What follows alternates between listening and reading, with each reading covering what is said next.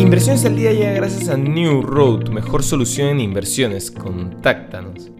Hoy, en el plano local, un estudio sobre el intercambio comercial entre los países del Golfo y Latinoamérica revela que la inversión de los países con abundante petróleo sobre nuestra región ha sido de 4 mil millones de dólares en el periodo 2016-2022 y estaba en una marcada línea ascendente hasta antes de la pandemia.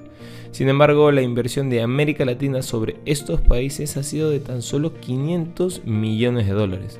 En cuanto a nuestro mercado, nuestro principal ETF sube un 1.16%, llegando a los 37.43. En los mercados internacionales, los futuros de Wall Street anticipan una sesión en la bolsa americana de ventas tras el rally de las últimas jornadas, en estos momentos, los futuros del Dow Jones cotizan con caídas del 0.25%, los del S&P 500 restan un 0.31% y los del Nasdaq retroceden un 0.5%. A pesar de todo, el mercado de Wall Street se ha recuperado de las caídas por la invasión de Ucrania desde los mínimos marcados a principios de marzo. En Asia continúan las ganancias. El índice Nikkei de la bolsa de Tokio cerró el miércoles con un alza del 3%, siguiendo la estela de Wall Street y apoyado por un yen más barato. El compuesto de Shanghai suma un 0.34% y el Hansen suma un 1.43%.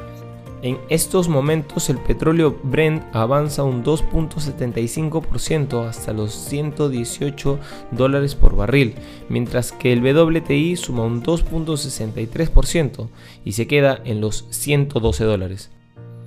Por otro lado, el Banco Central ruso ha anunciado hoy que el mercado de valores del país, el MOEX Rusia, volverá a abrirse a la negociación mañana jueves 24 de marzo, tras permanecer cerrada durante un mes. El último día de cotización de las acciones rusas fue el 25 de febrero. Sin embargo, la negociación se limitará a 33 empresas cotizadas en Moscú, que podrán negociarse entre las 9 y 50 y las 14 horas local. Además, no se permitirán las posiciones cortas. Los recibos de depósitos rusos, el equivalente a las acciones, se pudieron negociar en la Bolsa de Londres hasta el 4 de marzo, periodo en el que cayeron de forma extrema. Y no queremos irnos sin mencionar que el níquel de referencia en la Bolsa de Metales de Londres escaló un 15% el día de hoy, alcanzando su límite de negociación.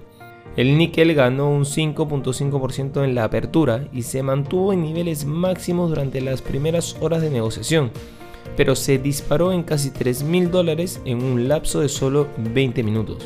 Un operador dijo que no estaba claro qué había detrás del salto repentino, pero que podría deberse a los sistemas de negociación automatizados.